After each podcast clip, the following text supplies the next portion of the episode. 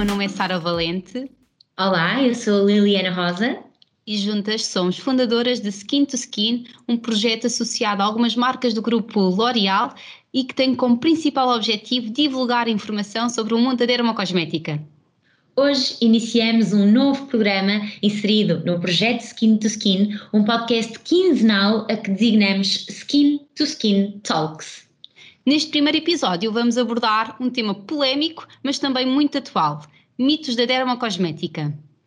Durante uma pesquisa sobre este tema, percebemos que são vários os mitos relacionados com cosmética e, como o tempo deste episódio é limitado, fizemos uma seleção aos mitos mais frequentes e que causam mais dúvidas nos nossos consumidores.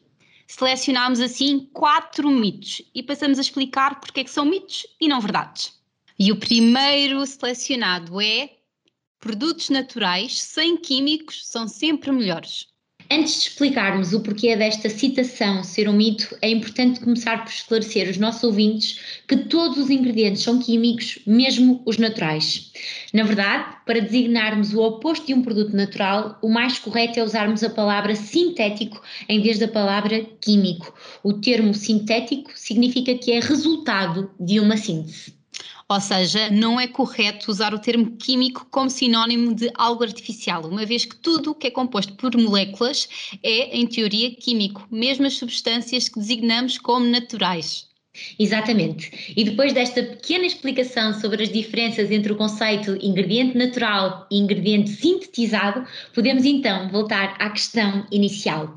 A procura por dermocosméticos naturais é sem dúvida uma forte tendência do mundo da beleza, mas por serem produtos naturais não significa que sejam mais seguros ou mais eficazes a origem de uma substância, seja ela sintetizada ou natural, eh, não é suficiente para avaliar a sua segurança ou a sua eficácia. Para isso, devemos ter em conta vários fatores.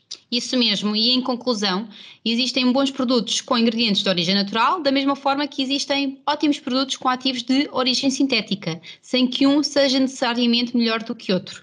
Outro ponto importante, ambos são seguros e eficazes, até porque todos os produtos comercializados legalmente na Europa são regulados de forma a garantir a sua segurança. Antes de fecharmos esta questão e avançarmos para o segundo tema, ao segundo mito, podemos dar o exemplo de Dercos. Para quem não conhece, Dercos é a gama de cuidados capilares da Vichy e é constituída por dois grandes pilares. Dercos Technique, em que os produtos estrela, os ativos estrela, são de origem sintética, e depois temos Dercos Nutrients, outra subgama com propostas capilares, em que os ingredientes estrela são de origem natural, bem conhecidos dos nossos ouvintes e consumidores, como a spirulina, açaí e a quinoa. Passamos agora para o segundo escolhido. Um bom produto tem que ter muitos ingredientes. Será verdade?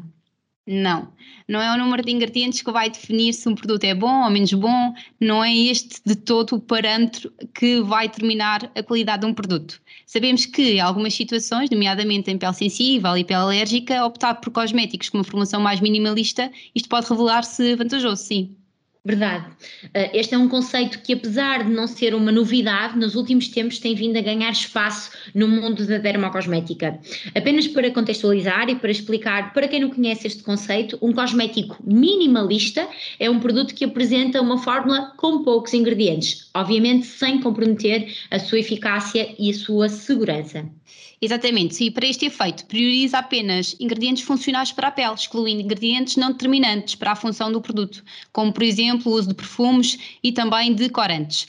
Recorrer a este conceito minimalista pode ser uma boa forma de minimizarmos as reações cutâneas numa pele reativa ou alérgica. No entanto, isto depende, depende sempre do produto, dos seus ativos e também das suas respectivas concentrações, obviamente.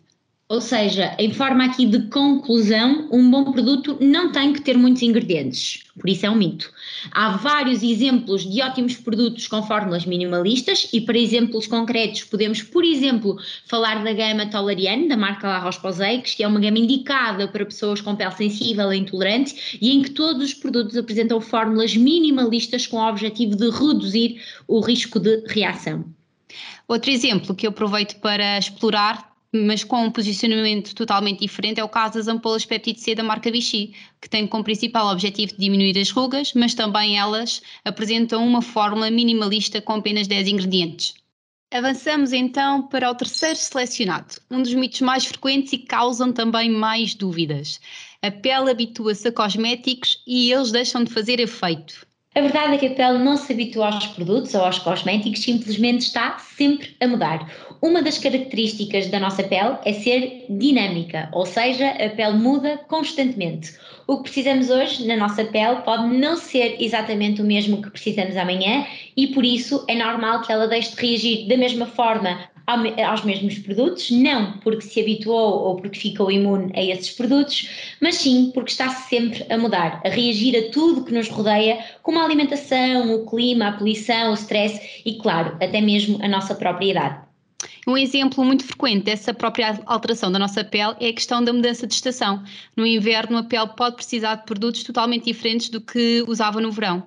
No meu caso, na altura do verão, devido às elevadas temperaturas, a minha pele tende a ficar mais oleosa e por isso prefiro usar produtos com texturas mais leves ou com texturas em aquagel, porque conferem mais conforto à minha pele. Provavelmente no inverno sentes exatamente o contrário, Sara. No inverno ou nos meses mais frios, em geral, os níveis de hidratação da pele caem. Com o ar-condicionado uh, mais quente, o vento frio e os banhos mais longos, a pele tende a ficar mais seca e muitas vezes mais sensível nesta altura do ano. É por isso Uh, que há quem troque uh, o creme leve que usava no verão, como o teu caso, por exemplo, por um hidratante mais rico e nutritivo na altura uh, do inverno e dos meses mais frios. É isso mesmo que me acontece, por acaso. Faço sempre essa adaptação. E esta adaptação que eu faço não foi porque a pele se habituou a um determinado produto, foi porque as necessidades da pele mudaram e o produto anterior já não conseguia suprimir uh, essas próprias necessidades da pele. Existe também essa área, porque aqui esta questão é realmente muito importante, existe também um fator a que chamamos efeito visual, uh, que corresponde à nossa própria percepção. Quando a pele atinge um certo patamar visível, nós esquecemos como ela era antes de usarmos uh, esse produto. É simplesmente uma situação de percepção em que aquilo que vemos é o novo normal. Então, em conclusão, podemos dizer e afirmar que a, que a, ideia da pele se habituar a produtos está totalmente errada. A pele simplesmente quer produtos corretos para aquilo que precisa ou necessita em cada momento da sua vida. E chegamos ao quarto e último escolhido, outro mito muito comum. Existe uma idade certa para começarmos a usar produtos anti-envelhecimento? Bem, eh, no nosso dia a dia nos colocada muitas vezes esta questão, mas na verdade não existe uma resposta universal esta necessidade de começar a usar um dermocosmético anti-idade varia muito, varia muito com o estado da pele, a genética, o estilo de vida e também da nossa exposição a determinados fatores que contribuem para o envelhecimento cutâneo, que é o caso da radiação solar. Não sei se os nossos ouvintes sabem, mas a radiação solar associada a outros fatores externos são os fatores que mais contribuem para o envelhecimento precoce da pele, muito mais que a informação genética.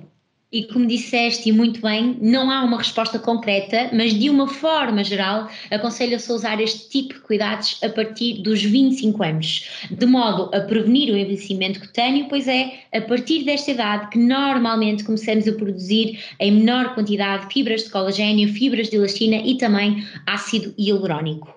No entanto, o melhor tratamento anti-idade começa sempre, mas sempre, sempre pela prevenção e é importante que se inicie o quanto antes. O uso diário de protetor solar, mesmo em ambientes fechados ou em dias chuvosos, é crucial.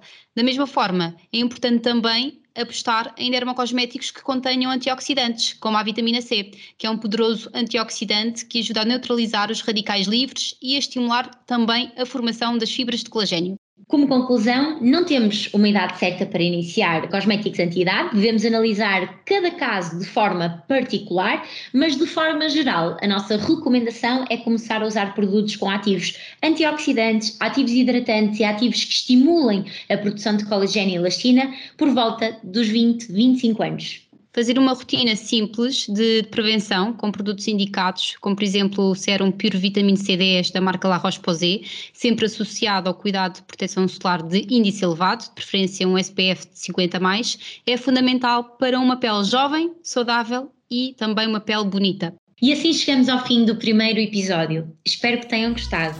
Podem acompanhar a nossa página de Instagram, skin2skin.ca, para mais informação e conteúdos sobre dermocosmética. Encontramos-nos no segundo episódio com um novo tema super atual e inovador. Contamos consigo.